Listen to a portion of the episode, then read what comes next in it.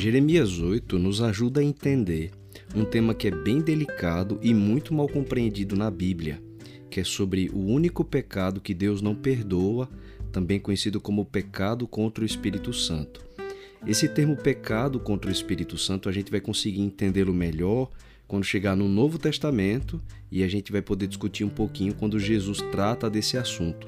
Mas a base para entender por que Deus não perdoa é, a, a gente vai conseguir compreender muito bem nesse capítulo 8 de Jeremias.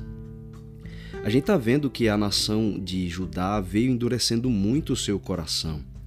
E esse capítulo 8 explica o real motivo da perdição deles. E não era por não haver perdão para eles ou pela paciência do Senhor ter finalmente se esgotado. Na verdade, isso não existe. A explicação para a perdição deles vem do único pecado que Deus não pode perdoar. E que pecado é esse? O único pecado que Deus não perdoa é aquele do qual você não se arrepende. Muitas pessoas têm uma ideia distorcida, achando que o pecado imperdoável é proferir alguma palavra ofensiva contra Deus por causa de um, uma falta de contexto do Novo Testamento. Mas quando chega lá, a gente vai entender um pouquinho melhor daquele contexto. Agora, a base para entender por que Deus não perdoa é a falta do arrependimento. Para Deus, todo pecado tem perdão e toda situação tem conserto. Isso é muito claro durante todas as Escrituras. E apesar dos pecados abomináveis que o povo do Senhor cometeu, quantas vezes a gente já não leu Isaías ou Jeremias pregando que o Senhor desejava o retorno deles, né, que eles voltassem?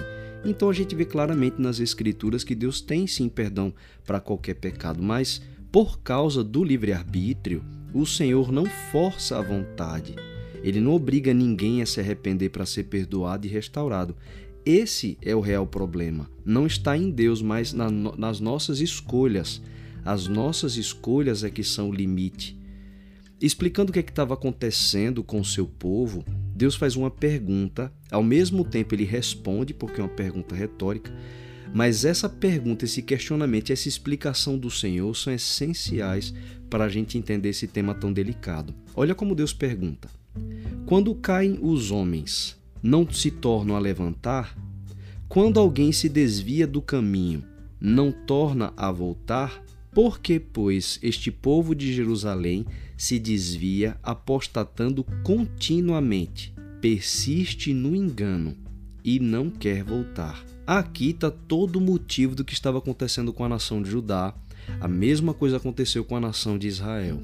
O problema do povo, tanto de Judá quanto de Israel, não foi o fato deles terem pecado. Esse realmente é um problema muito grave. Mas a questão aqui não é o pecado que eles cometeram, mas eles não terem se arrependido.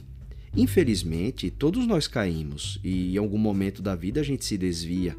Mas o real problema não é cair. O real problema, como Deus explica, é não querer voltar. Veja como Deus pergunta: quando caem os homens, eles não se levantam, e quando alguém se desvia do caminho, não volta, porque este povo de Jerusalém se desvia, olha a expressão, apostatando continuamente. E ele conclui: persiste no engano e não quer voltar. Então o problema é se apegar ao pecado e abandonar o arrependimento.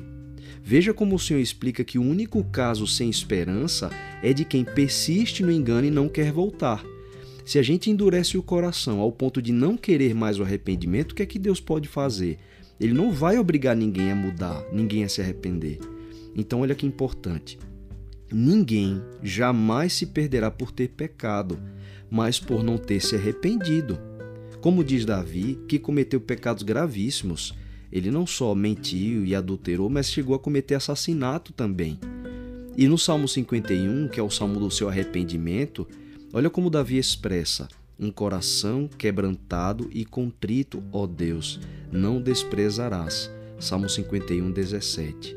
Então, mesmo que você ache que foi longe demais, aprenda com essa lição tão importante, expressa pelo Senhor aqui em Jeremias 8, e volte.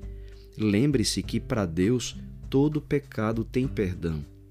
Agora, não se esqueça que o maior engano do pecado é achar que você pode abandoná-lo depois.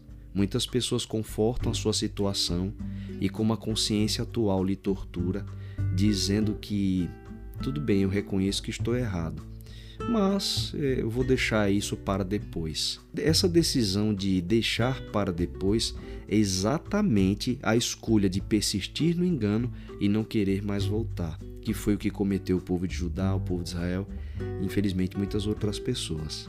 Mas se você pode ouvir o que Deus fala aqui, tome a decisão de voltar hoje.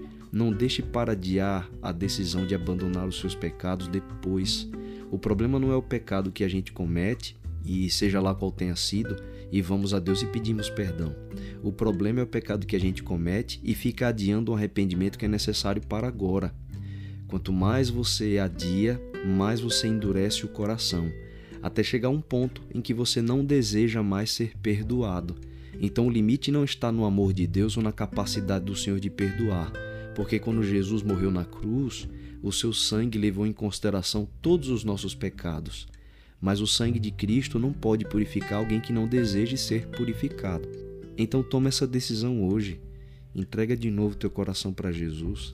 E se você, mesmo que você goste de algo que você sabe que desagrada ao Senhor, não desiste não.